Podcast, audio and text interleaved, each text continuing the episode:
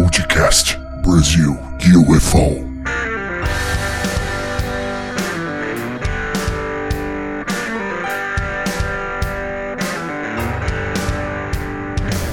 Olá, amigos, sejam muito bem-vindos ao Podcast Brasil UFO. Hoje o episódio de número 5. Obrigado a todos vocês que nos acompanham pelas plataformas de áudio através do YouTube ou quem ouve direto pelo nosso site brasilufo.com. Lembrando que a escrita do Brasil é internacional, Brasil com Z. Mas para quem está chegando agora, eu sou o Cleiton Feltran e hoje comigo, direto da cidade calorenta de Campinas, o editor do canal Ufologia Express, chegando a 52 mil seguidores, Roberto Melo. Seja muito bem-vindo, Roberto. Sinta-se em casa. Fala, Cleiton! Pô, tô muito contente aqui de estar participando desse. Muito legal, cara. Tô, fiquei empolgado depois que você me deu o convite. Pensei duas vezes. Falei assim, claro, vamos lá participar, fazer esse podcast crescer, alcançar o maior número de pessoas apaixonadas pelo assunto da ufologia, ocultismo, esses assuntos que, para mim, é uma paixão. Legal. O, a, a ideia era trazer mais gente aqui para bater papo com a gente, né? Em vez de só dois. Hoje o Wilson não pôde estar aqui, mas estará bem representado pelo Roberto. E fala para mim, Roberto, tá muito calor aí em Campinas? Tá calor aqui, viu? Hoje, olha, aqui tá. A lua tá bem vermelha. A gente tá gravando na sexta-feira, dia 2. É, o calor de. Quantos graus tá aí? Uns mais de 30, né? Deve estar uns 35. Nossa, tá calor mesmo pra, pra noite, né? tá bom pra, pra É, tomar então. uma gelada, uma tubaína gelada. Ô Roberto, fala pra gente como que começou o seu interesse por ufologia, meu. Olha, foi há muito tempo atrás, viu? Muito tempo atrás. É, eu acho que ainda era. Tinha. eu Criança? acho que 14. Criança, 14. Pra essa idade aí, 14, 15 anos. Eu morava em São Paulo, na área. Que lugar? No bairro da Saúde. Saúde. Né? E quando eu mudei para Campinas, Campinas interiorzão, eu senti assim uma diferença enorme de aproximação com as pessoas, né? Porque Campinas é, é bem diferente de muitas outras cidades que tem no Brasil.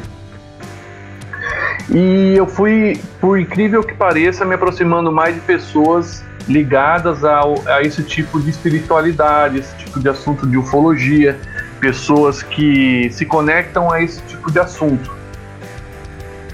E eu falei assim, pô, é legal, né? Tô começando a me interessar por isso daí.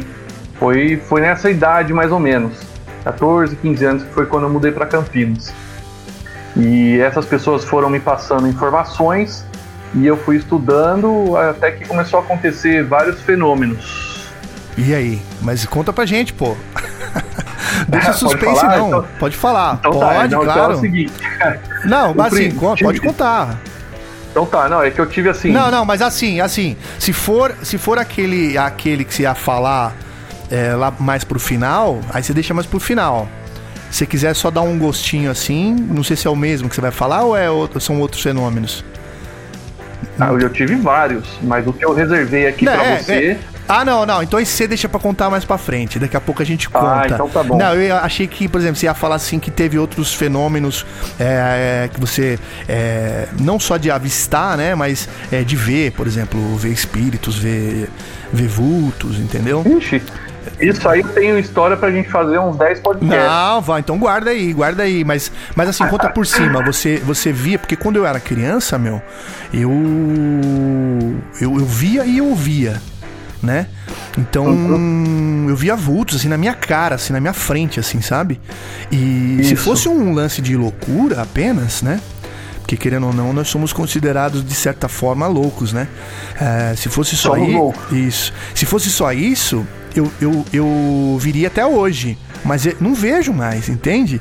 Então eu acho que tem um lance dali da, da criança, entendeu? É, o que que você via, assim? é, o que que você pode compartilhar com a gente, assim, por cima? Podcast Brasil UFO. Tá, então vamos lá. ah, eu tive uma aparição muito forte quando eu era criança, ainda morando em São Paulo, quase, faltando pouco para vir para Campinas, né? A gente já im imagina que é um pesadelo, porque a gente nunca teve contato com esse tipo de coisa, mas eu vi um insetoide em forma de louva a Deus. Ele subiu sobre minha cama, era um apartamento, e eu não sei o que, que ele queria, na verdade. Era muito grande. Part... Ele ia crescendo, crescendo, crescendo. E eu não estava sonhando, porque hoje eu sei qual que é a diferença de uma viagem astral, um desdobramento astral e o que a gente está vendo real. Então, hoje eu posso falar para você, foi realmente real o que aconteceu nessa primeira experiência. Era um, um ser insetoide enorme, ele cresceu. Então, mas ele estava pequeno e, e é, pequeno, foi, pequeno e cresceu? Pequeno foi? E foi crescendo, é. Isso aí, ele estava pequeno e foi crescendo. Eu e aí ele te acordou? Porque... Não, eu estava acordado. É. eu estava acordado na cama. Caramba, meu. Só que já era noite, tava todo mundo dormindo. Eu é. sou eu e mais dois irmãos. E como eu sou o mais velho, eu tinha o meu quarto. Uhum. Né? e ficava um do lado do outro praticamente. E quando eu vi que ele já estava muito grande, foi o que me assustou, porque ele cresceu muito rápido. É, aí eu comecei a gritar, gritar, gritar, e eu só lembro do meu pai aparecendo e fazendo depois, me, me acolhendo, né? Uhum. Acordei meus irmãos, minha mãe, deve ter acordado o vizinho, porque era um apartamento. Uhum. É, e depois meu pai fez o, as orações dele lá, porque meu pai tem um lado espiritual também muito forte. Uhum. E dormir tranquilo. Esse Mas você um... acha que, por exemplo, é... porque ninguém mais viu, só você é, teve essa, essa, esse dom, né, de ver, né? Uhum, é, só eu. Só você, mas você acha que foi o quê? Tipo, é, como é que eu posso dizer? Através dos seus foi olhos. Um contato. Foi um contato uhum, ali, viu? Uhum, uhum. Que pode ter feito. mas nunca mais você viu esse inseto. Ele não te fa...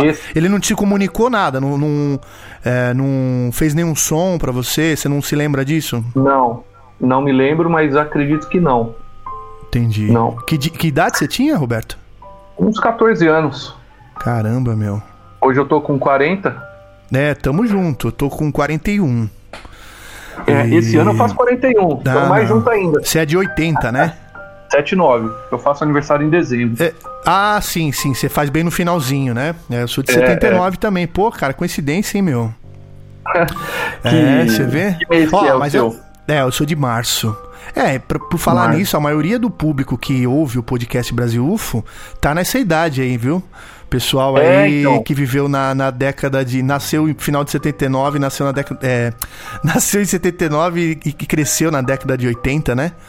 É, uhum. Essa década aí foi, foi meio assustadora para mim e, e, pelo que eu tô vendo, foi para você também. Mas assim, é, eu tô vendo que você tem bastante história, mas guarda elas aí uhum. pra gente contar ao longo dos episódios, tá bom? Ah, não, Pode beleza. ser? Pode, opa. Podcast Brasil UFO.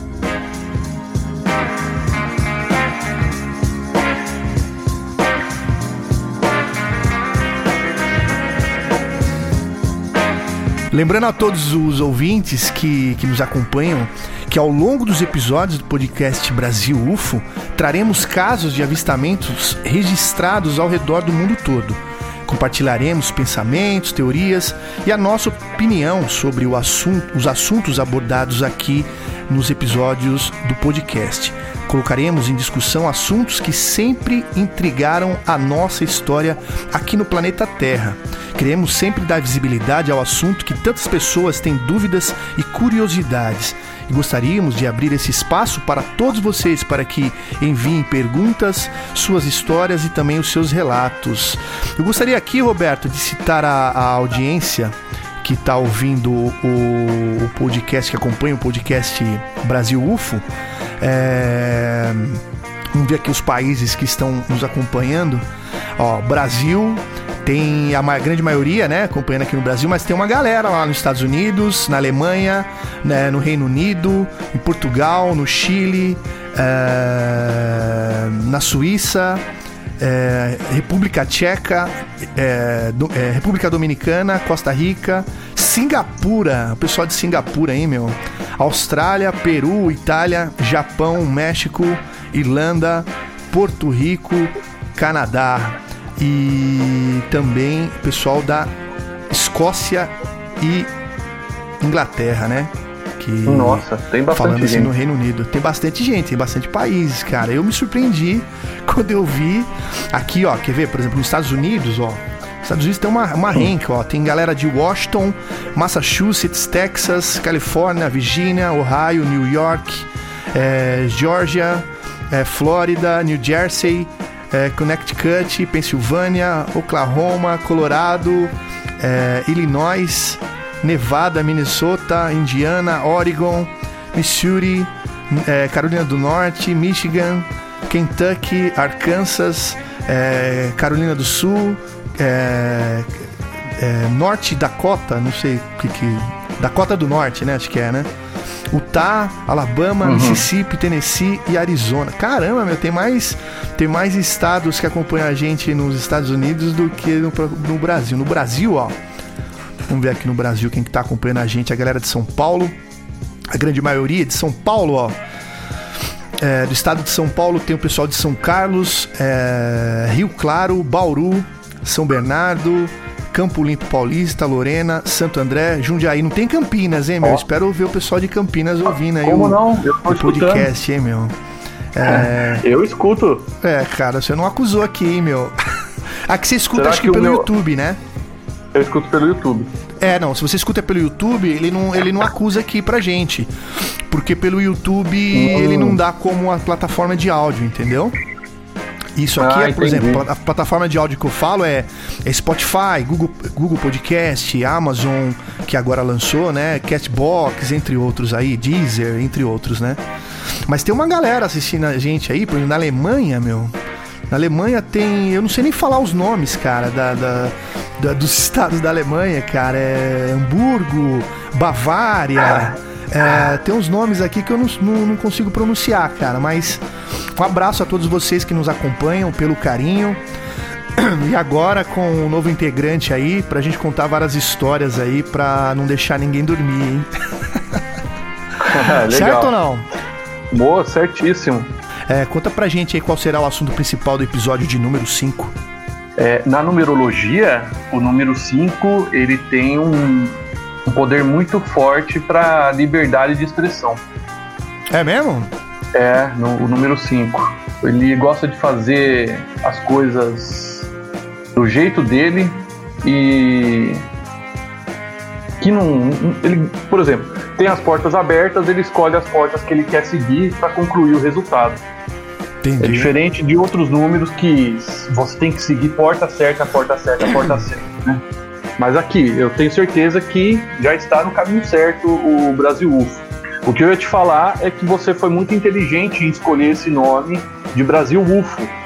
Ainda mais o Brasil UFO no termo internacional, que é com Z.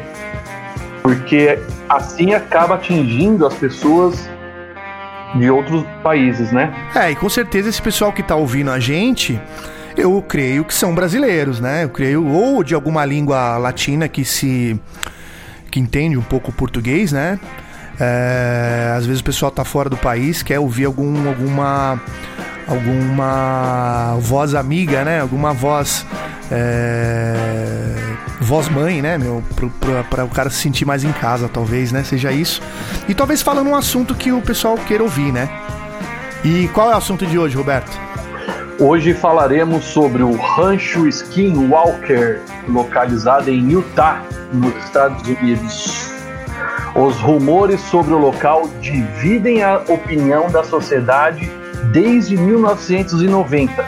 E assim, pelo que eu pelo que eu tenho visto o Rancho Skinwalker, os comentários que eu tenho estudado e lido, ele é considerado o lugar mais assombrado do planeta, da, da Terra, e, e de melhor parte para avistamentos de UFOs. É, além de ser um local ali no deserto dos Estados Unidos, né? local bem seco, né? Local que o céu fica limpo, então é, muitas, muitas, muitas coisas estranhas acontecem, muitas coisas estranhas e misteriosas acontecem por lá, é, mas que a gente vai contar é, mais para frente. Antes, Roberto, vamos, vamos às, às últimas notícias aí e depois a gente conta a história do Rancho Skinwalker. Vamos lá? Vamos lá, fantástico. Vamos nessa. Podcast Brasil UFO.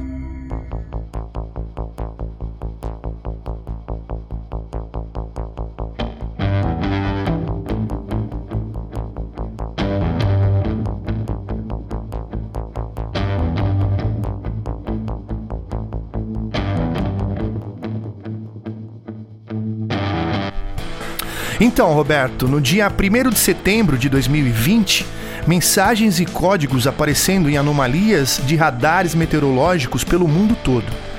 Tudo começou no dia 1 de setembro de 2020, quando uma agência meteorológica do México captou em seus radares uma estranha anomalia em forma de disco, com detalhes tais que pareciam com, é, com uma base estrutural de um disco é, voador gigantesco. Outras imagens captadas é, mostravam que o disco é, girava, o que reforça essa tese ufológica para a anomalia. Pois bem, desta vez o problema se repetiu sobre a Índia, captando pelo site meteorológico Ventusk, no dia 9 de setembro. Ela tem a mesma estrutura da imagem do México, ou seja, um enorme disco azulado com um buraco vazio no centro cobrindo grande parte daquele país. E depois, outra anomalia, desta vez na forma de um retângulo vertical com inscrições que permaneceu desde o dia 9 de setembro. É, essas imagens não correspondem ao padrão das imagens dos radares meteorológicos. E de uns dias para cá, é, essas anomalias têm se repetido em outros países, como Canadá, Austrália, Filipinas e México. Então, tudo isso acontecendo em radares de países diferentes, em horários diferentes, mas dentro de um padrão. Ou seja, as anomalias mudam de lugar conforme o horário. Inclusive, nesta última anomalia, ela é cercada por uma borda quadrada azul. Seria erros e defeitos tecnológicos nos radares de todo o mundo ou algo além? Os radares fazem varreduras de informação em formas de disco que abrangem os países, mas não se formam imagem como aquelas, com padrões homogêneos de cores e formas simétricas é, é, das várias anomalias pelo mundo. Aquele retângulo vertical voltou a aparecer sobre a Índia na manhã do dia 10 de setembro, com algumas variações em relação ao retângulo anterior do dia 9. São leituras muito estranhas, até para um suposto radar com falhas técnicas. No aplicativo Wind, ainda na Índia, outra anomalia ainda mais estranha aparece em 10 do 9 de 2020, em forma de retângulo e com diversos sinais, números e pontos inseridos como um conjunto de códigos. O que seria tudo isso, Roberto, na sua opinião? Então, visualizando, na minha opinião, tá? Os antigos extraterrestres que visitavam a Terra, se você pegar alguns pontos do Egito, alguns pontos aqui mesmo da, da nossa Colômbia, da, do, do povo maia, dos astecas, existem visualizações desses tipos de, de da mesma do, do, mesmo tipo de anomalias, vamos dizer assim. E são do povos mesmo diferentes. tipo registrado nas, nas anomalias, você fala? Isso, e, e ah. povos diferentes e de diferentes épocas. Então, assim, no meu ver, eles já estão há muito tempo analisando nós aqui na Terra. Eu acredito que, é, na minha experiência de estudo dentro da ufologia, eles estão aqui muito antes de nós. Podcast Brasil UFO. Eles estão muito antes de nós aqui. Tá tudo junto e, e misturado, né? Tá tudo junto e misturado. Inclusive, entre nós existem, em, existem deles também. E nós não conseguimos ainda é, identificar quem é um ou quem é outro. Né? Existe, não, que existem pessoas que são sens sensíveis a isso e conseguem visualizar. Claro. Mas eu não consigo. É, conheço duas pessoas que conseguem mas também que não, não falam muito. Mas elas, elas, elas conseguem visualizar perfeitamente o que que elas visualizam? É, o que, que aconteceu um dia? Em 2002, quando eu saí do exército, eu fiz quatro anos de exército.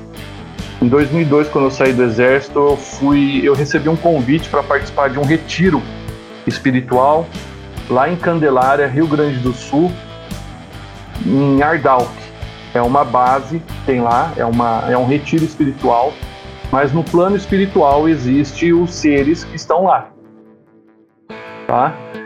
É, aconteceu o seguinte: quando naquela época não tinha internet como tem hoje, não tinha máquinas fotográficas como tem hoje, então eu tirei uma foto, eu tirei uma foto com máquina de filme e depois, quando eu cheguei em Campinas novamente, eu revelei, cara, apareceu uns negócios na foto. Para quem acredita, apareceu fada e duende lá naquele lugar. E, e eles, as, nesse, nesse tipo, são tipos de seres que são de, outro, de outros planos. Tá? E conversando com o, o Juan, que é o.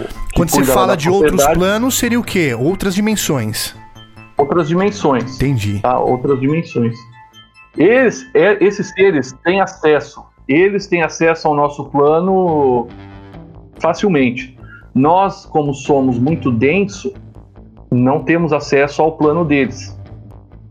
Fisicamente. Fisicamente. Né? Então, é um tipo de ser. O que, que acontece ligando tudo isso aqui que a gente falou, para não fugir do assunto? E sobre isso a gente pode falar depois também ou em outro podcast. É, são povos que, que estão observando a gente em diferentes pontos. E muitos deles que nós pensamos que vêm de fora, na verdade estão aqui na Terra já. Inclusive, por exemplo, o Rancho Skin, o Rancho Skinwalker, para quem estudou o Rancho Skinwalker, como eu estudei para a gente fazer o, esse podcast aqui, claramente você percebe que existem seres intraterrenos lá. Então são seres que estão aqui fazendo as coisas acontecerem no planeta Terra. É, mas só pra gente é, traçar um paralelo aí, senão você vai contar a, o Rancho Skinwalker antes de chegar a hora. Uhum. segura, segura. É, esse, isso que você falou, você tem razão. Mas assim, eu acho que é, o engraçado, a, o questionamento é o seguinte. A, as, vamos falar assim friamente, as possibilidades de estar tá aparecendo nos radares. Se fosse somente um radar, poderia ser um problema de software ali do radar, certo? O problema é que está no radar de, de vários países e com formatos estranhos, né? Formato quadrado, redondo, com, uma, com um círculo vazio no meio. É... Agora, das duas, uma. Ou eles estão passando uma mensagem e é, para mostrar apenas no radar, ou realmente eles, eles estão sobre, sobre o local ali, só que estão numa transparência, talvez, que não dá para a pessoa enxergar olho nu né? E se por acaso, por exemplo, algum país manda algum interceptador ali, algum caça para atrás para ver se tem alguma coisa ali no radar que está é, acusando no radar, né? Eles não enxergam nada, né? Talvez não seja uma coisa material ou se for material tem alguma alguma tecnologia de, de camuflagem, né? De transparência, uhum. né? É isso, isso pensando inclusive... da maneira é, é, carnal, né? Da maneira física, né? É, isso de, que eu ia até volume, te... Né? É, então, justamente. Então. Porque eu ia até te falar. Se eles apareceram nos radares, é porque eles deixaram que fossem vistos. É, quiseram, tá? né? Quiseram, né? Quiseram serem vistos. Justamente agora, nessa época, que a Terra está numa transição muito forte de energia e tem muito mais pessoas vendo as naves agora do que antigamente, há uns dois anos atrás, por exemplo. Sim, com certeza. Com certeza. Porque assim, como que funciona para você ver um extraterrestre e você ver uma nave? Vou dar uma dica aqui, porque lá no meu perfil que eu tenho no, no Instagram, muita gente me pergunta: ah, como que você faz para ver nave? Hoje eu saio ali na, na rua, eu consigo decifrar aquilo ali é nave, aquilo ali é um satélite. Eu consigo ver e eles aparecem para mim. Mas para você, para vocês. Qual que é a técnica? Assim, a Terra está vibrando agora em uma transição. Ela está vibrando em uma transição planetária. Então você tem que estar acompanhando também essa vibração, essa vibração planetária. Como que a gente faz para vibrar na mesma sintonia da Terra? A melhor coisa que tem é você fazer meditação antes de dormir e fazer oração antes de dormir. Porque você vai estar, primeiro, é, duas coisas. Quando você faz meditação, você está elevando o seu campo para um tipo de comunicação superior. E quando você faz uma oração antes de dormir, você está pedindo permissão ou proteção para que você veja e seja protegido.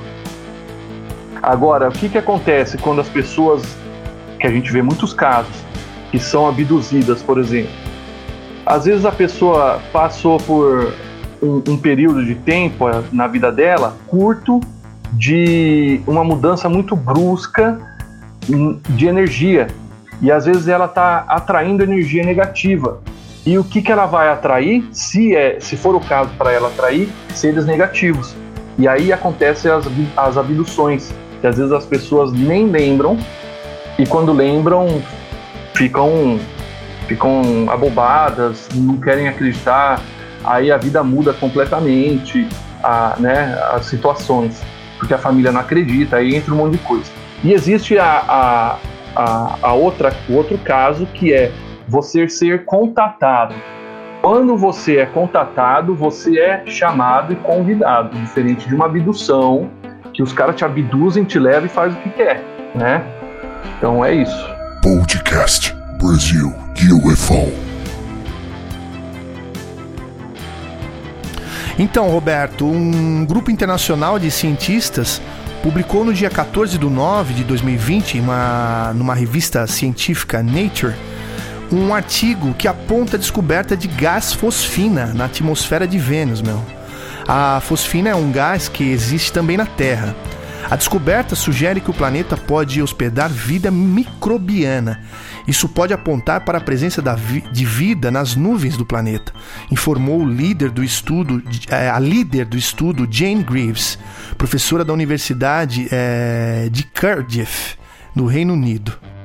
A hipótese sobre a existência de vida nas nuvens de Vênus que vem ganhando apoio desde os anos 60. Então, Vênus poderia ter sido habitável no passado? A fosfina existe na atmosfera terrestre e é produzida por micróbios anaeróbicos que não precisam de oxigênio, ou seja, pela atividade industrial. Em Vênus, os cientistas acreditam que ele pode ter origem em processos fotoquímicos ou geoquímicos desconhecidos. Os cientistas não conseguiram identificar a fonte. Há duas possibilidades Pode haver alguma reação completamente desconhecida que está criando fosfina em Vênus, ou a mais excitante, que pode ser vida, explicou William Barnes, pesquisador do MIT. Greaves procurava por fosfina na atmosfera de Vênus desde 2016. Ela e sua equipe observaram a superfície do planeta por meio de dois telescópios, um no Havaí e outro no Chile sobre a descoberta é inesperado e emocionante, disse a astrônoma. Estamos animados com a descoberta, afirmou uma das autoras, Sarah Sigers, professora do Instituto de Tecnologia de Massachusetts, o MIT, MIT. Segundo o artigo, apesar das suspeitas da professora Greaves, a descoberta do gás na atmosfera de Vênus é surpreendente porque as condições na superfície do planeta são hostis à vida e à composição das suas nuvens. local onde foi identificada a fosfina. É altamente ácida. Tais condições, a fosfina seria destruída muito rapidamente, diz o texto. Os cientistas afirmam que, há outra, que outras observações de Vênus e demais estudos são necessários para explorar o, a origem da fosfina na atmosfera do planeta. Olha, meu, eu sei lá. Eu acho que a gente estava procurando tão longe e imagina os, os, os, os alienígenas serem de Vênus, porque na realidade, se a gente parar para pensar é, na formação dos planetas, aqui no planeta Terra, na realidade chama Terra, mas é um planeta de água, certo? Isso. E, a gente acha que a, a, a vida vem da água. Então, quer dizer, todos os habitantes desse planeta necessitam da água para viver. E se em outros planetas, ah, no caso é, de Vênus, no caso de Júpiter, que é, é de gás, né? É, Vênus, Vênus não, Vênus tem, tem terra ali, mas a atmosfera é muito gás, né? É, e se isso for necessário para a vida deles, né? Então, então assim, meu, é muito, muito plausível no meu ponto de vista, mesmo Vênus sendo sendo, sendo um planeta muito quente, né? É, eu acho plausível e logo mais aí, com essa corrida aeroespacial aí, vão, vão descobrir muito mais coisas. O que, que você acha, Roberto? Assim, o que eu penso é que pode existir vida em diversos outros planetas também, não só em Vênus. Porque cada planeta ou cada tipo de ser tem o seu jeito, o seu tipo de vida. De repente a gente está falando aqui e existem seres que nós não conseguimos enxergar, mas que eles existem. Sim. Até por ser microscópico ou até do nosso tamanho, por exemplo. Né? Então, mesmo nesses outros planetas, por exemplo, Vênus, que lá não tem o oxigênio necessário para a condição de vida nossa. Vida humana, né? Vida humana. O planeta, o planeta em si arruma um jeito no seu próprio ecossistema de criar vida. Sim, sim. Tanto que nas imagens em cavernas, as imagens aí exploradas pelos é, alienígenas do passado, né? É, mostram muitos seres é, desenhados né, nas paredes das cavernas, né? Com respiradores, né? Então quer dizer, eles estavam no planeta Terra com respiradores. Então eles eram de outro. Então não, não precisava. É, talvez o oxigênio nosso para eles ali faz mal, né? Então eles não precisam do oxigênio para viver. Talvez é um outro tipo de gás, um outro tipo de, é, de sustentação para a vida dele, né? O que, que você acha? Pode até ser não precisar do nosso oxigênio ou precisar de um oxigênio mais puro do que o nosso. É, ou, vai saber. Ou, e a terceira possibilidade também que eu pensei aqui. É, às vezes, quando eles visitaram a Terra, a, o ar não estava tão bom, né? Porque se pois você é, parar pra pensar, tem muitas cavernas subterrâneas, até você citou os intraterrenos, né? Tem muitas cavernas subterrâneas que eram seladas. Será que eles estavam se escondendo de alguma batalha espacial, é, batalha no céu? Será que eles estavam se escondendo é, de algum gás tóxico, é, de alguma explosão nuclear? Então, talvez por isso o respirador também, né? Na, na, nas imagens mostradas, né? Da, dos seres, né? Sim, é isso mesmo. Vai saber, a gente não sabe ainda, né? É, veremos, né? São suposições. Podcast Brasil UFO. Então tá bom, Roberto, vamos continuar aqui que ainda tem mais duas notícias aqui para dar e o episódio é curto, a galera não vai esperar. Vamos lá, no dia 16 de setembro de 2000, essa foi, foi péssima, né? No dia 16 de setembro de 2020, alguma, alguns residentes de New Jersey pensaram que 2020 havia se tornado ainda mais apocalíptico do que é, com os avistamentos, é, é, com o avistamento de um objeto voador não identificado. Mas que muitos confundiram com um disco voador, é, era na realidade um dirigível da Goodyear. Testemunhas postavam, é, postaram vídeos do que elas acreditaram ser um OVNI na rodovia Route 21, né? Rota 21 de New Jersey. Os vídeos mostravam outras pessoas na rodovia, várias inclusive, paradas na beira da estrada para fotografar, filmar o dirigível no céu, que aparentemente acreditavam ser um disco voador. O vídeo teve 4 milhões de visualizações e mais de 600 mil curtidas na tarde de terça-feira, menos de 24 horas após a postagem. Um representante da Goodyear confirmou a Insiders que a empresa havia voado em um dirigível nas áreas de Nova York e norte de Nova Jersey na noite de segunda-feira para capturar imagens aéreas do jogo da NFL de Pittsburgh Steelers do New York Giants no MetLife Stadium em East Rutherford, Nova Jersey. Mas as preocupações com os OVNIs se a, espalham além do, do, do, das mídias sociais. Dos vídeos que publicaram em TikTok Twitter, cada um geralmente é, geraram centenas de milhares de visualizações. Um tweet de um usuário mostrou o dirigível vindo da rodovia, mas em um tweet subsequente o usuário disse que sabia que era um dirigível da Goodyear e não um OVNI. A Goodyear Tires and Hubbard Company é conhecida por voar seus dirigíveis para capturar imagens de esportes aéreos, enquanto anuncia a empresa.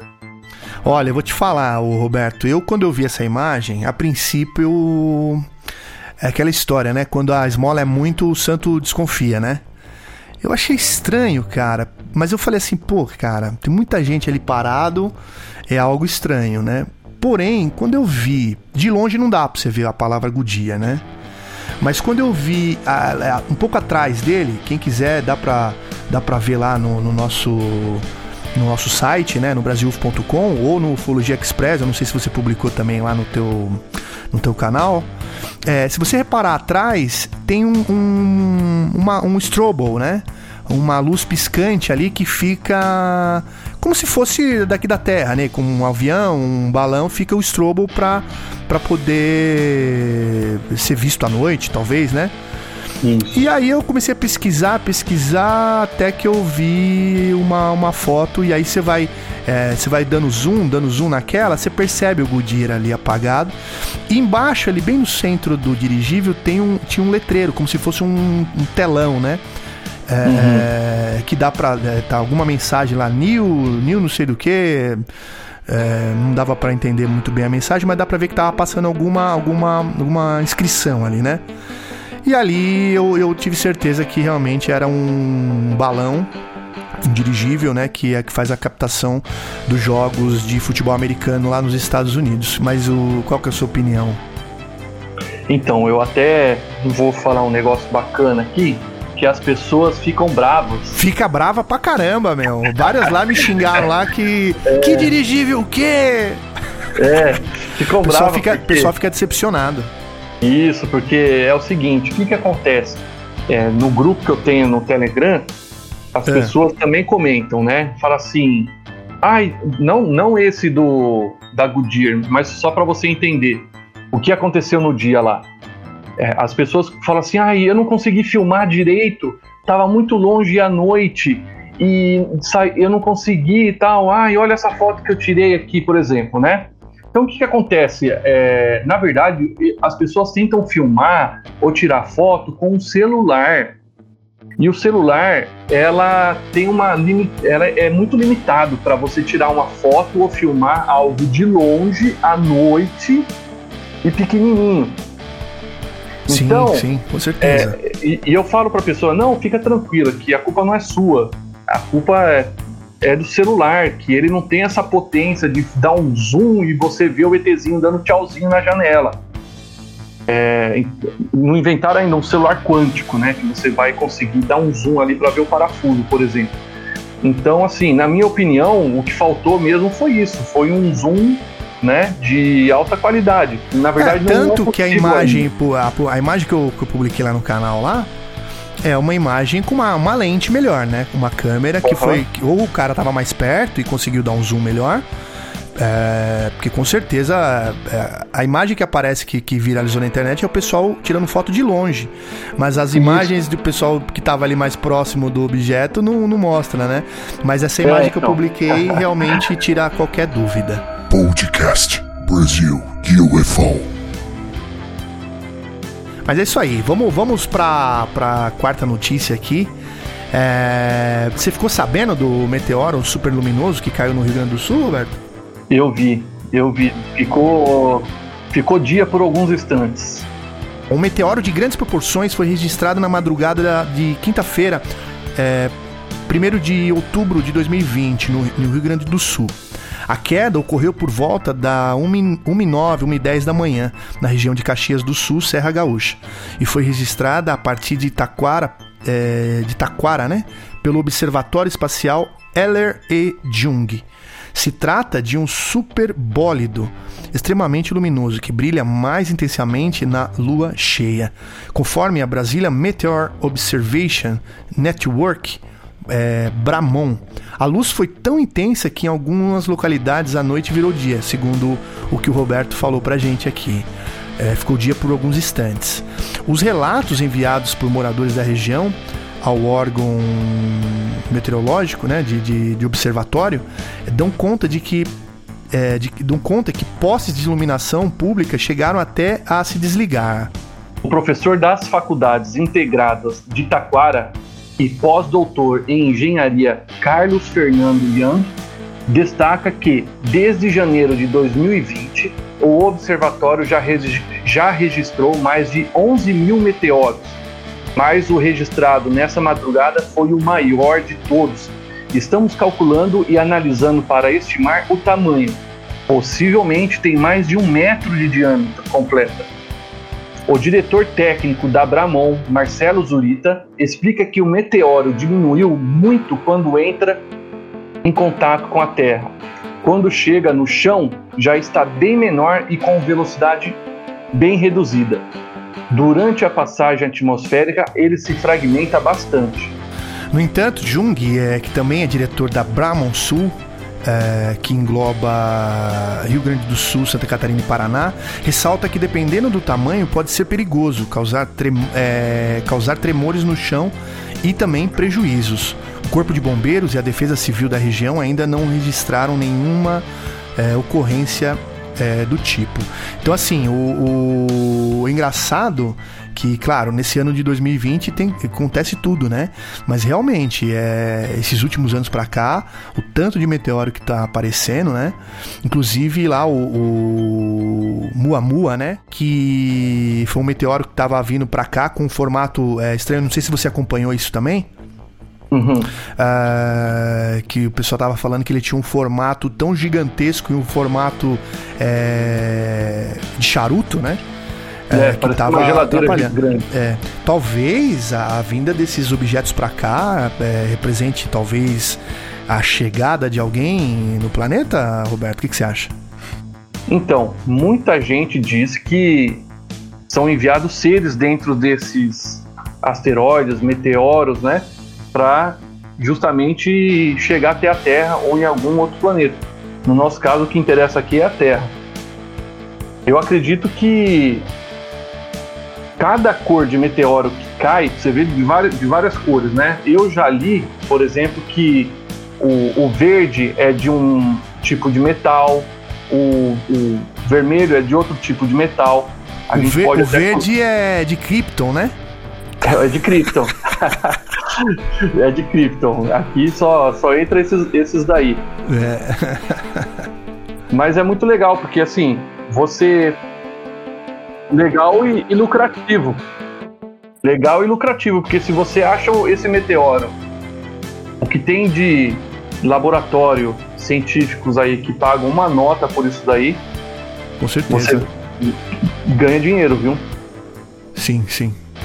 Mas é, é engraçado que alguns meteoros que, que caíram, né? Ou não caíram, por exemplo, aquelas luzes verdes, ou aquela bola de. Não era nem como se fosse um meteoro, era tipo um uma bola de energia assim atravessando o Japão, atravessou ali o Nordeste do Brasil uh, e outras localidades. Ela não, não tava em, em descendência. Ela tava, ela tava paralela ao chão, numa altura, né? Mas paralela ao chão e voando e atravessando os países. Você chegou a ver essa daí também, não? Não foi agora, já foi, acho que uhum. deve ter um ou dois anos já. Esse eu não me lembro. Mas é, várias dessas já. É, várias dessas, depois eu te mando pra você dar uma olhada. Uhum. É, várias dessas já, já chegaram no planeta. E tem alguns também que já foram filmados por até por é, por canais televisivos né, de Argentina, do, do, dos Estados Unidos, que mostram meteoros que entram e do mesmo jeito que ele desce, ele sobe, ele voa, ele vira. Então quer dizer, não é meteoro, né? Hum. Nem tudo que entra no planeta é meteoro. Na hora que a espaçonave americana, russa, chinesa, sei lá, entra no planeta, ela entra também fazendo fogo, né? Todo mundo que entrar no planeta Terra vai fazer fogo, não tem jeito, né? Por causa da, da atmosfera nossa. Então tem que, tem que ver isso mesmo. Esse ano é um ano diferente, é um ano que muitos avistamentos desde o início do ano é, aconteceram, né? E deu uma sossegada agora. Tanto que você vê muita gente aí requentando matéria, né? Você vê muita é. gente aí, a gente acaba publicando casos é, mais antigos do que do, dos que aconteceram, mas que aconteceu algo e com certeza foi é, no começo do ano, porque no começo do ano foi o início da pandemia. Será que não seriam esses objetos registrados no céu máquinas do tempo? Talvez até a gente mesmo, num possível futuro, que veio ver como foi o início da pandemia. Todos os casos de da, da história humana que foram registrados, é, seja o descobrimento da, da América por Cristóvão Colombo, sempre foram avist, é, avistados OVNIs. Então, nos momentos mais importantes da humanidade, os OVNIs estavam lá, inclusive no nascimento de Cristo, como, chamado pela estrela d'alva. Você concorda ou não, Roberto? Então, muita coisa acontece de, de grandes causas e, e a gente vendo ou não, estamos sendo observados. Porque para nós é importante essas datas e para eles também esse registro. Com certeza, com certeza. Mas é isso aí, Roberto. Vamos dar sequência aqui, porque agora a gente tem que ir pro nosso Conte a Sua História, os nossos relatos aqui do podcast Brasil UFO. Vamos lá? Vamos lá. Tô ansioso. Podcast Brasil UFO.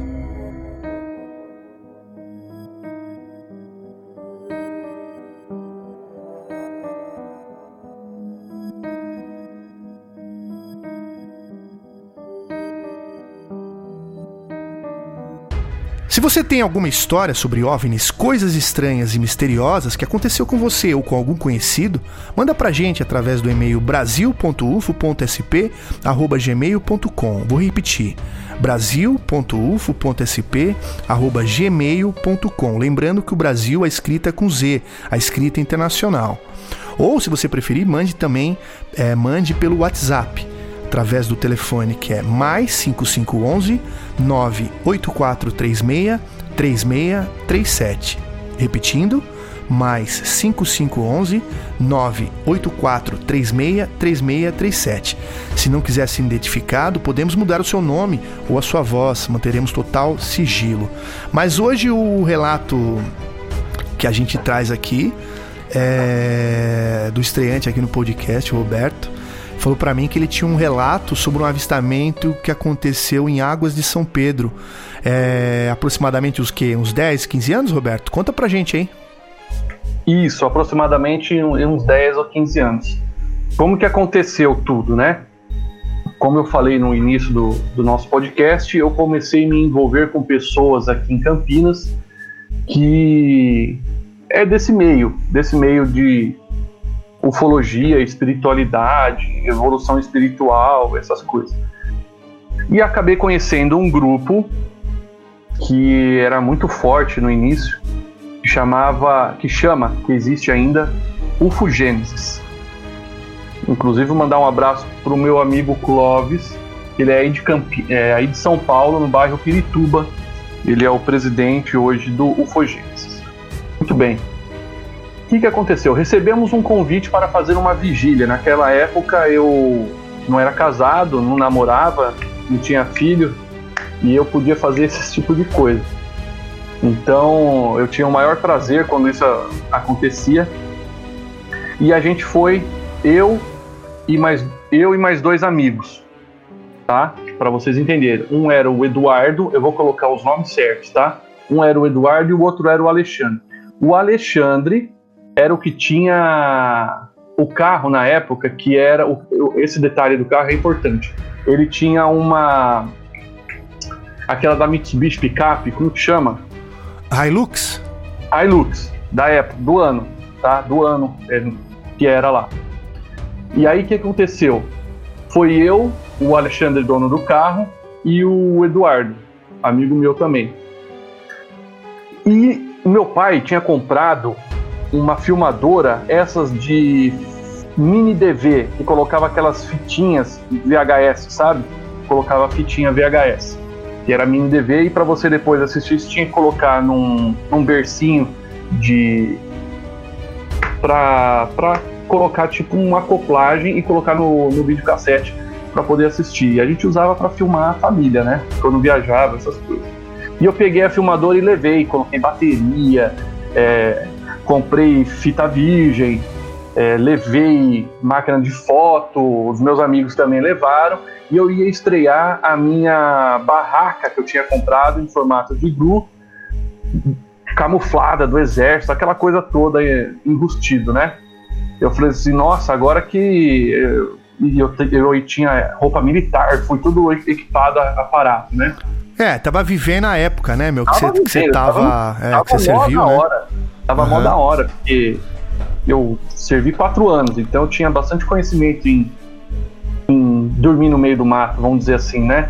Uhum. E chegando lá tinha um monte de gente, o pessoal da Ufogênesis de Piracicaba, o pessoal de Americana da Ufogênesis, e pá, pá, pá, pá, pá, um monte de gente, e começou a chegar os carros, muita gente para fazer a vigília, cara. E foi chegando às 8 horas da noite.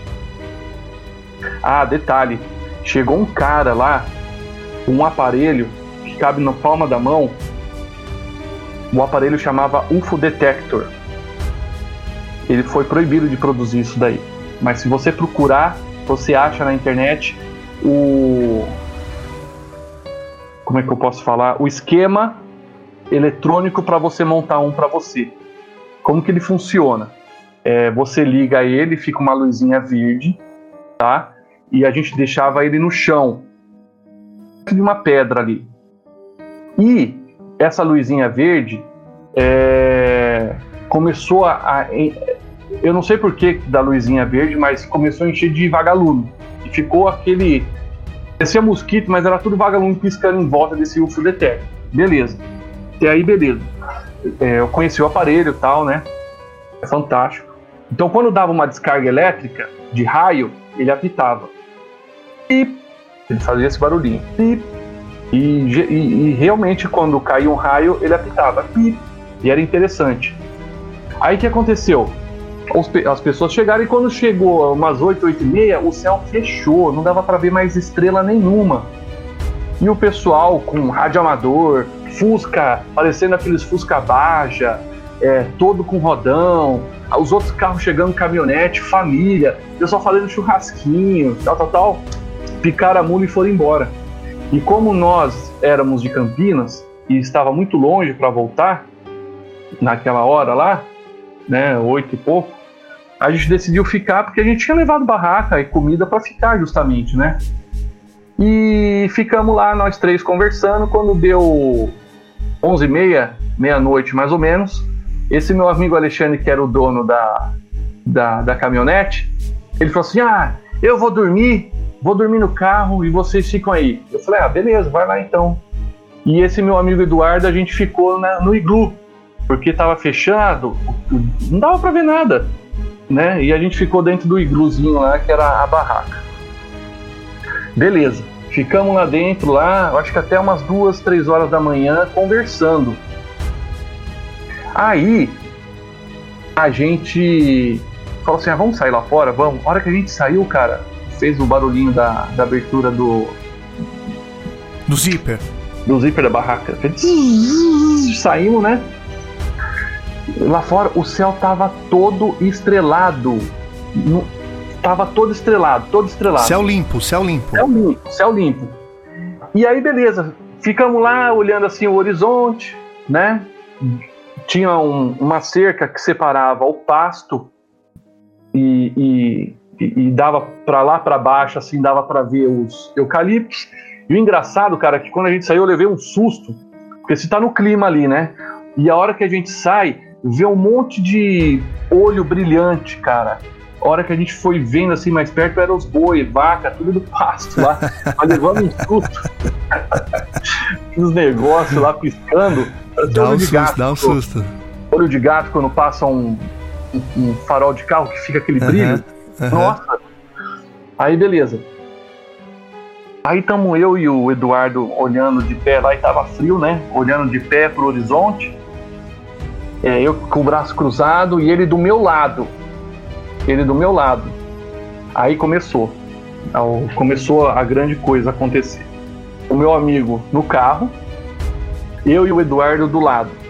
Aí o que, que aconteceu? Eu comecei a olhar lá no fundo. Essa foi a primeira de muitas aparições que eu vi de sonda. Era uma sonda, cara, do tamanho assim, vamos supor, para vocês terem uma ideia, hoje de uma TV de 60 polegadas. Ela era vermelha e por onde ela passava, os bois corriam, as vacas corriam, saía de perto. Mas não mugia, não fazia barulho nenhum, só saía de perto. E aí eu falei pro Eduardo, cutuquei ele do lado assim, né, que ele tava do meu lado. Eu falei, cara, olha lá, olha lá, você tá vendo? E, e o UFO Detector ficou com a gente. Você não acredita, o UFO Detector ficou assim, apitando que nem louco. A gente olhou, mas parecia assim um, um enxame de. Vagalume. Vagalume, cara. Um monte de vagalume ali. E aí o, o UFO Detector começou direto. Caramba, aí eu falei pra ele. Então o negócio funciona mesmo. Funciona. Tem que mandar fazer e manjar de eletrônica. Legal, meu, isso aí. Pô, se alguém descobrir como fazer isso. Não, ó, quem tiver ouvindo a gente aí, algum é. amante de ufologia aí e que conheça de eletrônica, é, entre em contato com a gente aí, ó, através do e-mail que eu passei aí. Ou lá nas nossas plataformas também, né? Brasiluf.com ou Ufologia Express. É, manda pra gente aí o segredo aí, porque isso é importante, né? É, porque se você manja de eletrônica eu já fui em três casas aqui em Campinas, eles falaram assim: não, a gente não monta isso daí, a gente só conserta as é, coisas. Tem que saber o que, que é, né?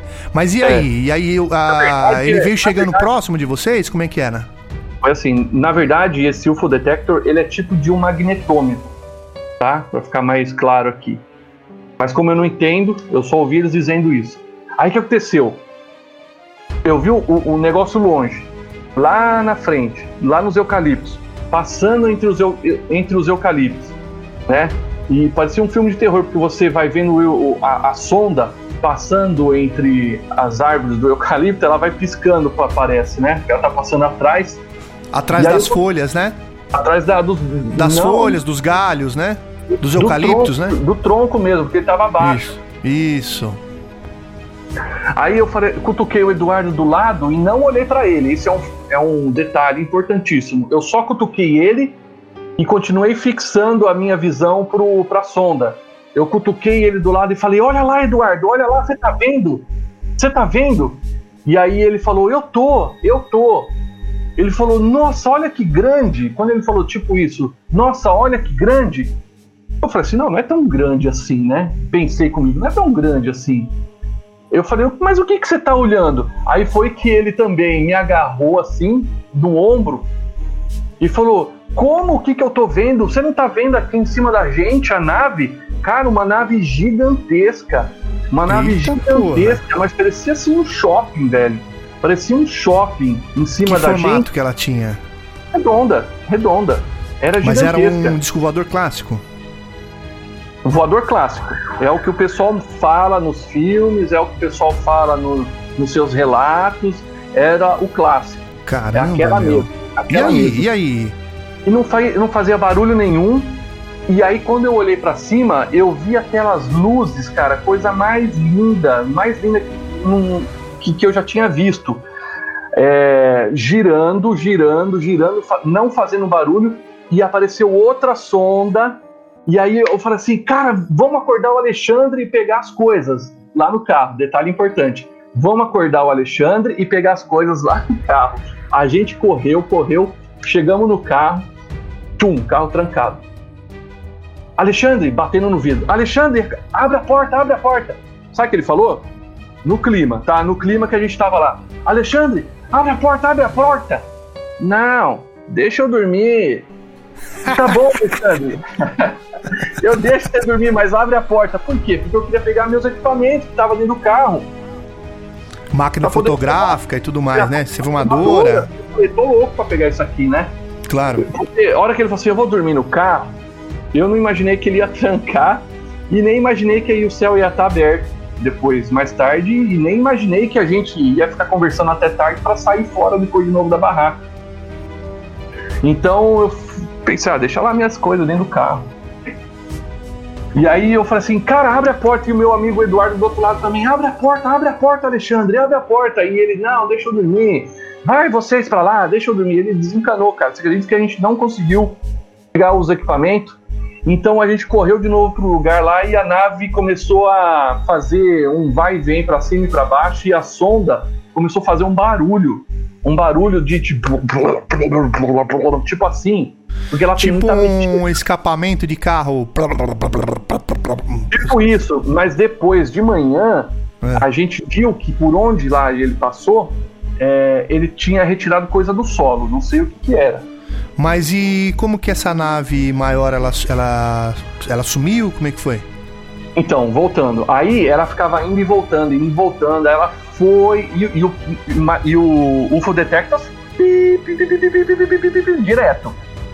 Aí o que aconteceu? A nave, de repente, ela foi lá para baixo, perto da, da sonda, e as sondas elas não subiram, elas desapareceram. Elas meio que foi. tipo apagaram, assim, Apagaram. nada. Deve ter apagado a luz e subiu, e à noite a gente não tava, não conseguia ver, mas eu vi que as luzes das duas apagaram. E eu Caramba, hein, meu? Nossa, e eu sabia que luz vermelha e luz verde são seres benéficos.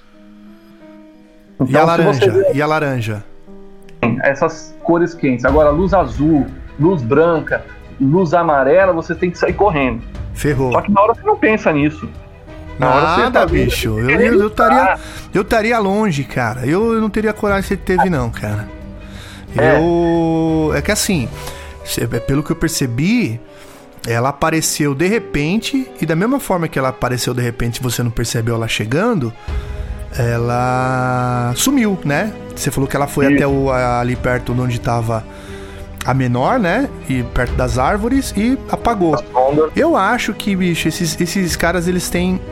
Ou eles, eles têm essa camuflagem, ou eles têm. Ou eles entram em outra dimensão ali, abrem uma dimensão e outra, eles. Vai pra lá, vem pra cá, quando eles querem, entendeu? Mas Sim. impressionante, hein, meu? Você teve que. que trocar a cueca depois ou não? Não, cara, e, e o pessoal, eu conto essa história e eles falam assim, mas o que, que você fumou? O que, que você bebeu? O que, que você tá fazendo, né? Porque aqui em É, é. Campinas eu sou, eu sou conhecido como Roberto Louco. Ah, é? E, é, Roberto Louco. Por Bicho. causa dessas histórias aí, né? Aham. Não foi só essa também, né? Tô contando essa. Não, mas outro dia você conta outra. Eu conto outra. Mas Não, assim. mas é impressionante, é, meu. Impressionante sua nossa, história, meu, cara. Foi muito legal. Foi a primeira assim que eu vi de perto. É. E Tem que tentar um dia trazer o seu, o seu amigo aí que tava junto com você, porque seria interessante, né? É, saber, é, ver as. a- porque assim, você tem uma memória. Ele deve ter a mesma memória contada de outro jeito, entendeu? Às, ve às vezes ele, ele, ele reparou em alguns detalhes que você não conseguiu ver na hora, né? Isso é, pode ser também, viu? É, esse bacana, Eduardo meu. estava comigo, esse eu perdi o contato. Agora, o Uhum. Alexandre, que era o dono do carro, até hoje eu tenho contato. Eu tava dormindo, né? Tava dormindo. Mas esse que é o Eduardo que viu as coisas tudo comigo, eu encontrei o primo dele, por coincidência, essa semana, numa empresa que eu fui fazer. é, como que fala? Trocar os pneus do carro, né? Aham, aham. E aí eu encontrei o primo dele lá. Inclusive, ele é. ele toca baixo em uma banda internacional de rock, o cara é famosão. Aí, É, quem beleza. sabe aí você consegue esses contatos aí, a gente bate um papo aí com eles aí, meu. Se, Sim, se eles toparem, né? Aham. Aí o que aconteceu? Eu falei assim, cara, e o seu primo Eduardo sumiu? Ele falou, pois é, cara, nem a gente sabe. Falei, não acredito. É, então, ele sumiu e não sei o que aconteceu, que ele sumiu. E eu falei, mas nem na sua avó ele vai? Não, não vai. Falei, putz, porque mesmo eu não sendo neto, eu também ia muito na avó dele. E a gente ficava lá às vezes, né? Aham. Mas assim, eu posso tentar para um outro aí, de repente você entra em contato com ele, né? E a gente. É, vamos ver se a gente consegue mais pra coisa. frente, né? A gente consegue É. marcar com ele. É interessante cruzar as histórias para porque às vezes você tem uma memória, o cara tem outra, aí soma, né? Aí fica Uhum. legal. Então, Roberto, vamos dar sequência aqui então no assunto principal do episódio número 5, que é o Ranch Skinwalker. Vamos lá. Podcast Brasil UFO.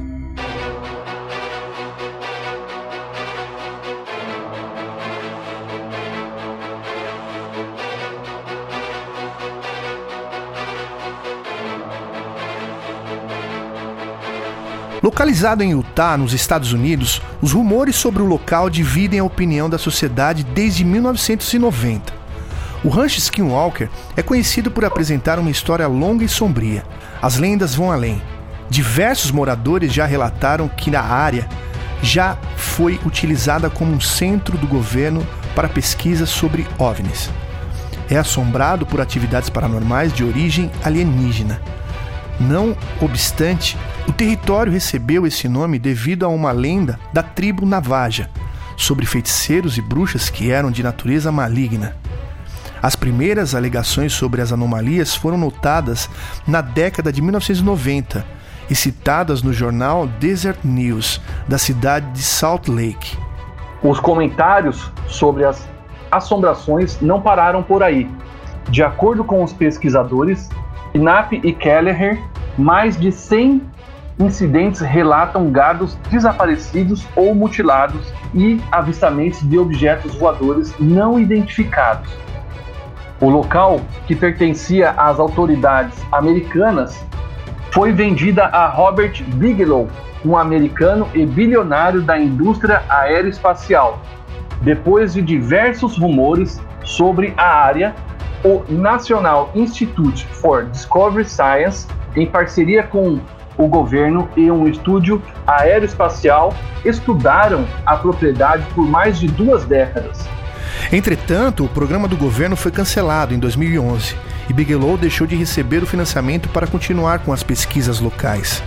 Dessa maneira, o espaço foi vendido para uma empresa para a empresa Adamantium Real Estate Holdings. Mais tarde, o local foi vendido mais uma vez, porém não existe informações sobre o proprietário. Os caseiros do rancho Skinwalker, o antropólogo Candos Lind e seu parceiro Tom Lewis relataram que o dono atual sempre soube das histórias bizarras, mas acreditava que os rumores eram exagerados. Mesmo assim, ele tentou confirmar os boatos que circulavam na cidade de Utah. Dessa maneira, ele e uma equipe instalaram diversos dispositivos de segurança e equipamentos científicos para detectar qualquer tipo de anomalia. Entretanto, de acordo com os pesquisadores, os equipamentos apresentaram diversos problemas devido a interferências eletromagnéticas estranhas. Você ouve muitas histórias sobre o que aconteceu aqui, mas na maioria das vezes são só histórias. Coisas esquisitas acontecem? Sim. O melhor jeito de descrever isso é que o rancho tem uma personalidade. Parece loucura, eu sei, explicou Lind. A contradição dos fatos. De acordo com Arnold, um dos pesquisadores da propriedade, o local apresenta situações questionáveis. Eu achava que era tudo conversa fiada. Aí uma noite eu estava em um dos quartos da casa do rancho. Eu estava deitado, tentando dormir e de nada, bam! Alguma coisa bate na minha cama. Foi como quando criança pulam na cama ou alguém pesado ajoelha-se nela. Me sentei e acendi a luz. Não tinha nada ali. Além disso, os trabalhadores já evidenciaram outros acontecimentos. Todo mundo viu, estávamos olhando para o campo oeste, aí apareceu. Achei que era um drone primeiro, porque tento racionalizar tudo. A coisa estava simplesmente pairando lá. Todos os sensores que tínhamos ficaram loucos, acrescentou Arnold. Winterton, um homem que mora próximo e também trabalha no rancho, relatou sobre os estranhos acontecimentos. Tive a sensação de que estava sendo observado, mas não tinha ninguém lá. Peguei minha arma na caminhonete, só para garantir, e fui para o jardim da frente. Dei alguns tiros para o alto e gritei uns xingamentos, só para assustar quem estivesse por lá. Aí ouvi essa voz, tão clara quanto estou te ouvindo agora, dizendo: Pare, dê meia volta. Coloquei a cabeça para fora com a minha lanterna e comecei a procurar nada. Então dei mais alguns tiros e gritei mais um pouco. Entretanto, há pessoas que não concordam com as inúmeras histórias sombrias. É, Betsy é, Chapuzzi, diretora dos direitos de proteção cultural da tribo Uti, conhecida como Navajas, relata que nunca ouviu falar sobre o rancho. Desta maneira, ela diz respeitar a lenda, mas não concorda que o local tenha sido amaldiçoado. Não obstante, Luiz Ticinigni, porta-voz do Serviço de Parques e Recreação da Nação Navarro, acredita que os navarros, um povo indígena, não têm ligação alguma com os acontecimentos paranormais. Entretanto, o rancho se encaixa nas lendas da tribo. Programas televisivos, o local não costuma ser aberto ao público, desde que o rancho passou a ter um novo dono. Entretanto, isso vem mudando aos poucos. Recentemente, o History Channel visitou o local para gravar um documentário. O acordo só foi possível quando o programa de televisão assinou um contrato afirmando que não revelaria a identidade do proprietário. Além disso, o jornalista George Knapp e o cineasta Jeremy Corbell também é, lançaram um documentário sobre o local, o que resultou na ascensão dos questionamentos sobre as anomalias. Em 2018, o filme intitulado Hunt for the Skywalker também aborda os é, supostos fenômenos paranormais que aconteceram no rancho, na explicação do Aventuras na História wall.com.br. Podcast Brasil UFO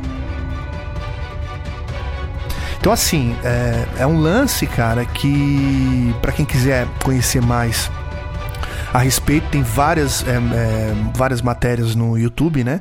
Falando a respeito, inclusive, como o Roberto citou na matéria, é, tem algum tem um programa do History Channel que só fala sobre o rancho Skinwalker, né? Então, é, para quem assim não entendeu, é uma propriedade que já foi comprada por várias pessoas, é, os milionários americanos, já foi uma propriedade do governo, né? E é, apresentam coisas paranormais, né? Coisas é, que não tem explicação, né?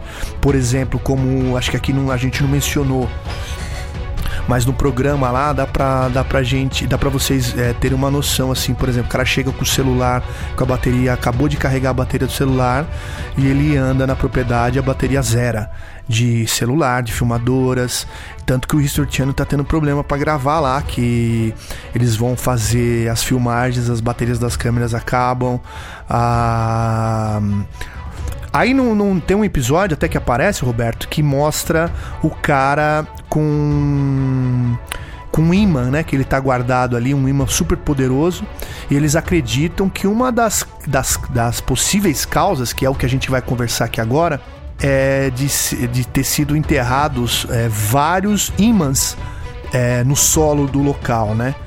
Então essa é uma possibilidade que, que, pode, que pode ser também, né? É...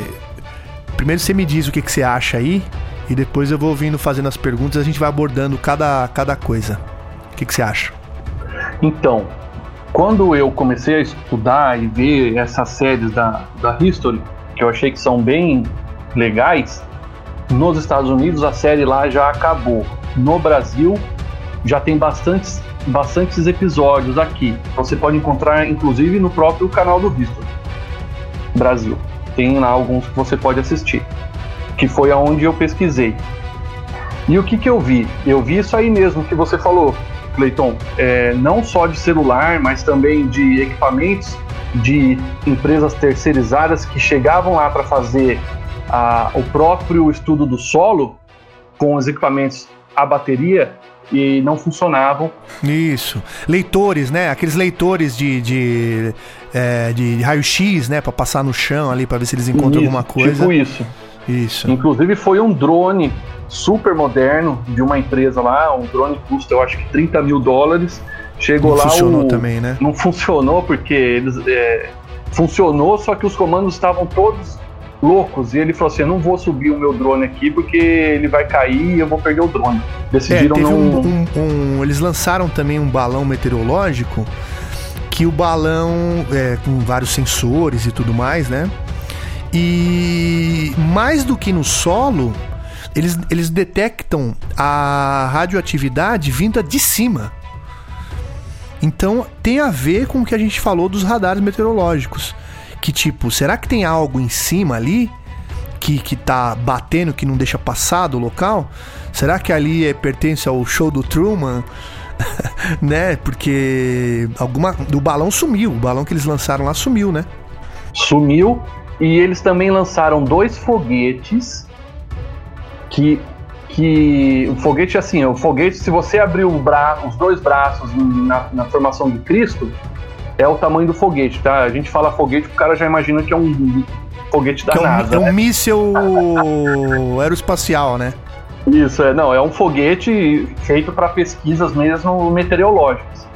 E eles colocaram lá dentro um celular, que era tipo de um aplicativo que tinha que ir junto, e lançaram o foguete. O foguete parece que não chegou nem na metade do que ele era capaz de chegar e estraçalhou no chão. Caramba, hein, meu? É, e não conseguiram pegar os dados. Lançaram outro foguete lá e parece que foi aí que acabou os episódios que ia dar Não, e teve o lance também do. Porque assim, cada um tem uma função lá, né? Um é, é. cientista não sei do que, outro é segurança, não sei do que. Tem várias, é, várias funções ali, né? Só que eles não falam que empresa que comprou agora o local. É, está sob sigilo. Vai saber se não é o Elon Musk mesmo, né? Para fazer essas investigações. Que os caras têm dinheiro é. pra caramba, né? Eu, se eu fosse, se eu tivesse o dinheiro dele, eu compraria para investigar. É o lance ali, você chegou a ver aquele episódio que mostra um dos integrantes ali da equipe, a cabeça dele começa a inchar. É, o começa Thomas. entre começa entre o, o, couro cabeludo, o, é, o couro cabeludo e o, o osso do crânio começa a criar água. Você viu isso aí? Vi, começa a soltar. É, começa Porque esse cara, é. esse cara, esse Thomas aí, é, de outros pesquisadores que já foram lá, ele já ajudou também. E ele já teve problemas também com esses anteriores. E mesmo assim, ele voltou agora com o History para fazer mais pesquisas e teve os mesmos sintomas. É, sintomas. Inclusive, os caras ficaram super preocupados lá, que levaram ele para o hospital e não tinha notícia. O cientista, o físico lá, o alemãozão lá, o que eu esqueci o nome dele agora, ele teve um machucado na mão, né, cara? Ele teve um machucado na mão que não cicatrizava, né, ali, né? Uhum. Ele teve que dar um ponto, né? É, parece que cresceu ali um, um, um, cisto, né, na mão dele. Cresceu um cisto na mão dele que ele não sabia explicar o que, que foi. Pois é. É tipo do, de série, você tem que assistir três vezes. Não, é, Porque... é. Todos esses assuntos que são muito complicados, você tem que assistir várias vezes o mesmo episódio. É tipo que nem o Sim. podcast Brasil UFO. A galera não assiste só, meu. Dá, pessoal, Vocês têm que dar mais clique aí, divulgar com seus amigos aí, para dar mais clique pra gente, para mais pessoas baterem esse papo com a gente e participarem aqui do programa, né? Que essa é a intenção de. Hoje o Roberto contou para nós a história aqui, mas é interessante a galera mandar. É, é, tudo que está acontecendo pelo mundo aí, todos esses países que eu citei, os estados que eu citei, é, para dar um feedback pra gente. Mas agora voltando de novo aqui pro Rancho Skinwalker. O lance lá, na minha opinião, eu acho que é, foi usado como base militar. É, pode ser que é, para algum estudo, mas a grosso modo eu acho que ali é, cruza, cruza algum, alguma, como é que eu posso, dimensões. Então, por exemplo, vamos dar um exemplo. Esse que a gente leu agora falando do que ele colocou a cabeça para fora, fora da caminhonete, e ele escutou um cara falando para ele sair dali. Então você imagina, é como se o cara morasse ali, só que em outra dimensão, entendeu? E para ele, pro cara, ele, ele acha que o cara do History que é o, que é o invasor, entendeu? É tipo o filme é, Os Outros, né? Acho que é Os Outros, né? Que uma família mora na casa achando que tem fantasma e na, na realidade quem é o fantasma é ela, né? Ah, é. Então, assim, tem, tem, é, tem, pode ser isso, cara. Pode ser, por exemplo, ter um domo ali em cima, ali que não deixa o balão subir nem descer, que, que é, mostra os dados ali totalmente enganados, né? É, é, é como é que fala? o, o o drone que, que manda manda rela, é, manda os códigos sem nenhum problema, começa a dar problema.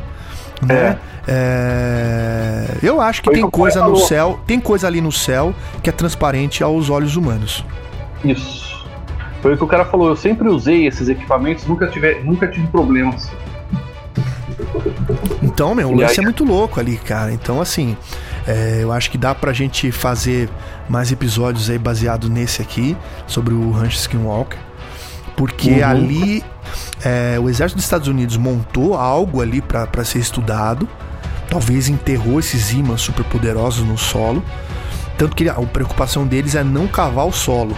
Das duas, uma. Ou por causa é. dos ímãs, ou porque tem alguma coisa ali de, de de experiências ali radioativas que eles fizeram que eles não querem que mexa no solo, entendeu? Ou pode ter uma base também ali também, né? Então, o que que acontece? Pelo que eu lembro de ter visto, quando eles falaram assim, vai ser preciso cavar o solo. Aí os caras falam assim, não, cavar o solo não pode. Porque tem coisas lá que vocês não sabem. Aí eles falam, não, mas a gente tem que saber então se a equipe a gente não pode esconder nada da gente. E aí que falou dos ímãs. É, aí que ele abre a porta e mostra o imã, né? Que é um puta Esse imã poderoso lá, né? É um imã, é um imã. Imagina um. É um imã grosso do tamanho de um disco de vinil. Mas sim, é sim. um. Não é um imã, é um super imã. Que se você deixar ele próximo de algum metal, por exemplo, você não consegue segurar ele, ele pode arrancar seu dedo. É o comentário Sim, ele, ele é. Ele é deve ser esses imãs que são usados em indústrias pro cara içar container, sei lá. É um imã super poderoso, né? É, não é esses iminha de geladeira, não. Não. o negócio, meu, se você colocar aliança lá, velho, eu te arranco o dedo fora mesmo. Arranca? Então, assim, é, é, eu acho assim que o lance. Eu sempre achei, né, que esse lance é, espiritual não é um lance apenas de espírito. Isso, minha opinião, tá, Roberto? É, Sim, eu sempre falar. achei que tem algo tecnológico por trás, entendeu? É, uhum. Eu sempre achei que tem algo tecnológico. Então, no, no, no, caso desse cara falando, ele, ele ouviu algum cara falando como se fosse um espírito ali, né? É. Eu, pode ser esse lance da dimensão, pode ser o lance de, de é, abrir um portal ali, ou o cara vê ele e ele não vê o cara.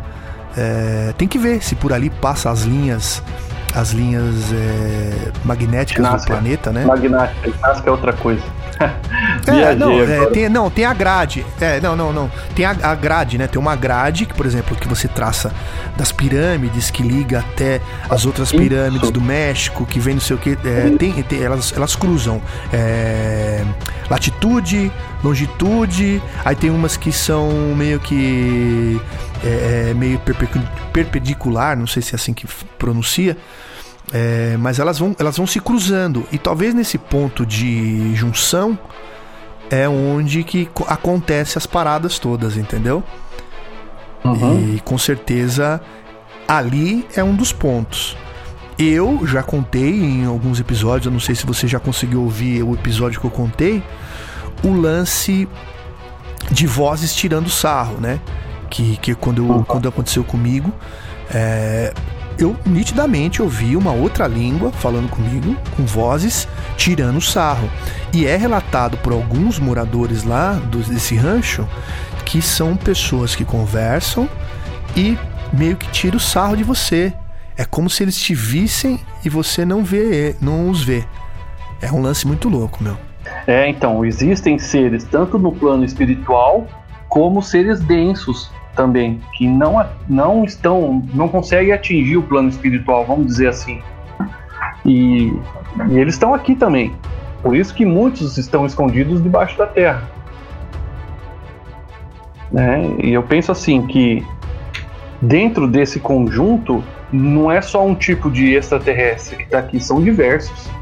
São diversos. Ah, sim, cara. Você imagina aí, meu, no tantos planetas aí no universo, cara. Imagina aí todos. Vamos supor, você tem uma tecnologia que você pode viajar aí pelo universo, pelos planetas. É, apertando um botão, você coloca lá a, a, tua direção que você quer. Você sabe que naquele planeta a possibilidade de ter vida, você aperta um botão e pum, aparece lá. Você não faria isso se você pudesse? Não. Eles podem. Só que cada um na sua tecnologia, né? Cada um na sua tecnologia. Talvez ali no, no, no, no lance do Skinwalker, é, talvez não seja uma visita desse, dessa maneira.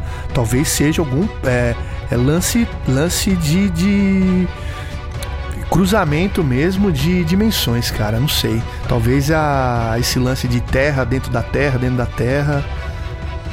Enfim, mas é uma, uma coisa. Então você aí que tá ouvindo a gente, manda sua opinião aí.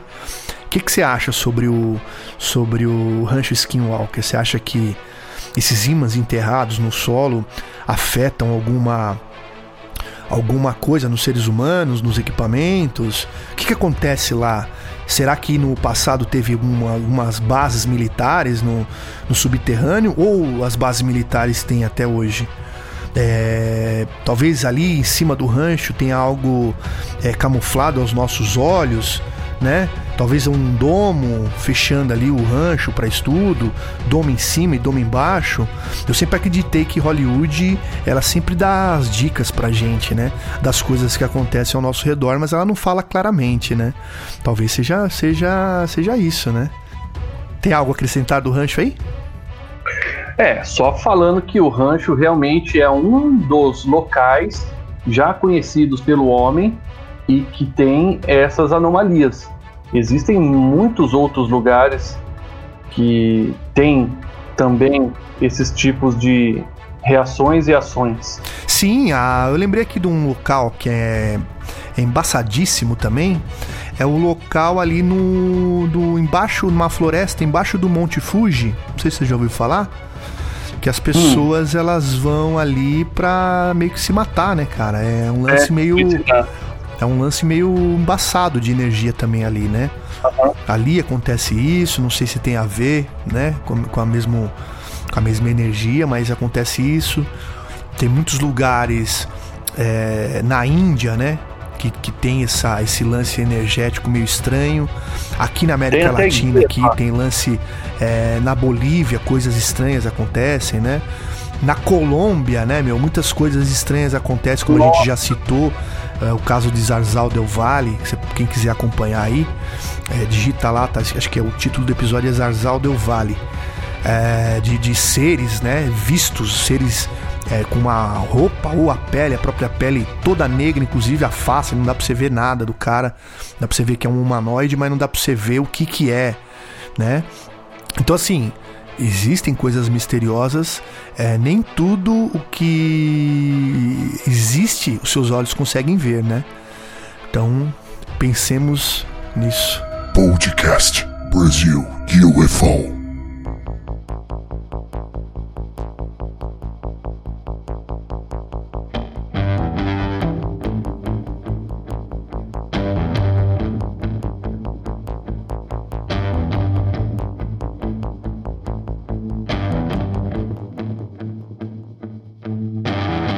Mas é isso, Roberto.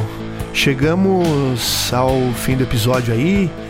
Lembrando a todos, amigos, que Brasil UFO está disponível no Instagram, no Twitter, no Facebook e agora além das plataformas de áudio como Spotify, Deezer, Google Podcast, Apple Podcast. É, o nosso podcast também está disponível no YouTube e também estamos disponibilizando no Instagram.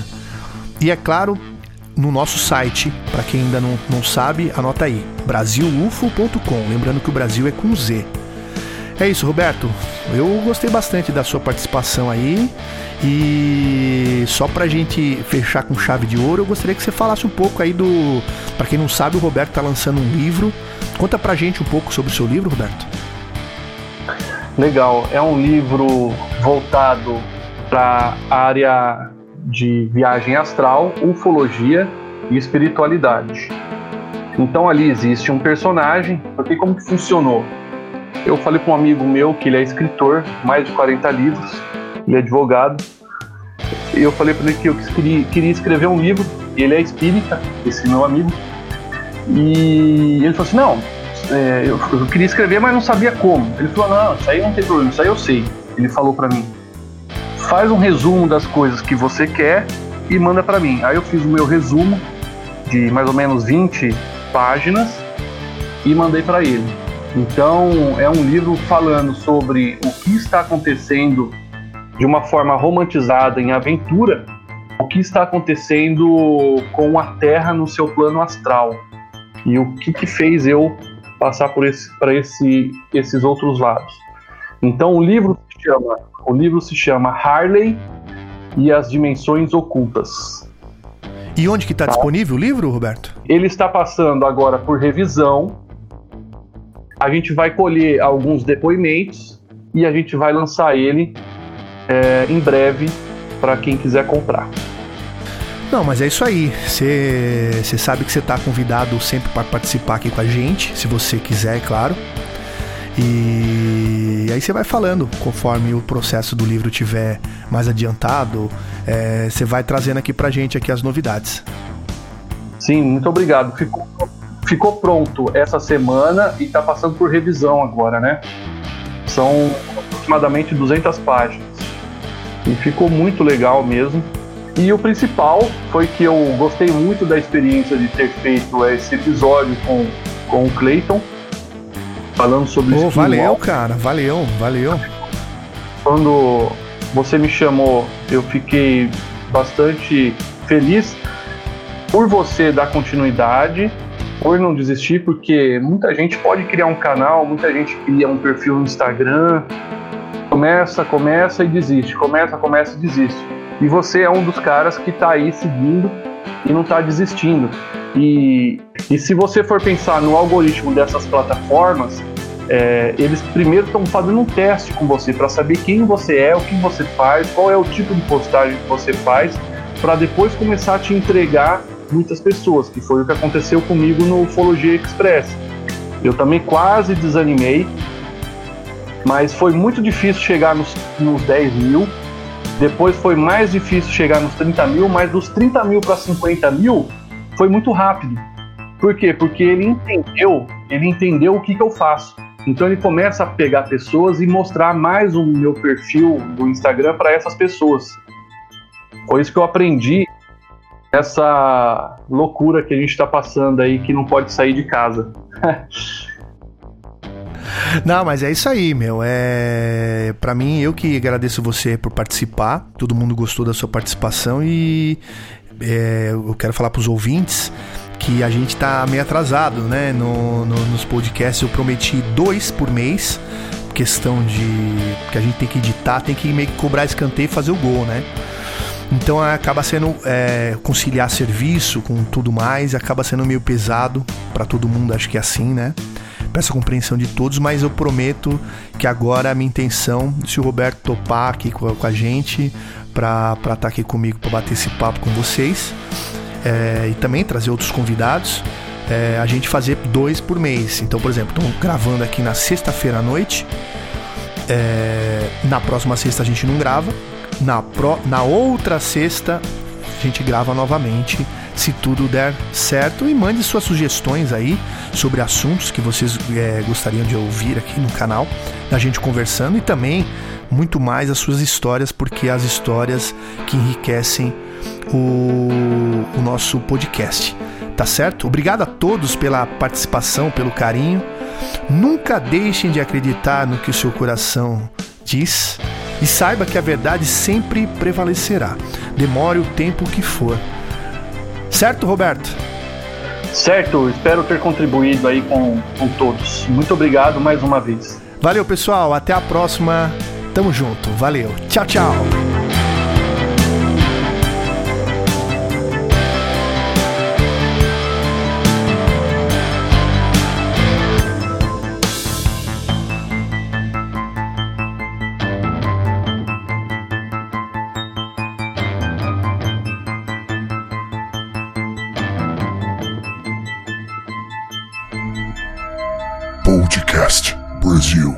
Podcast Brasil UFO.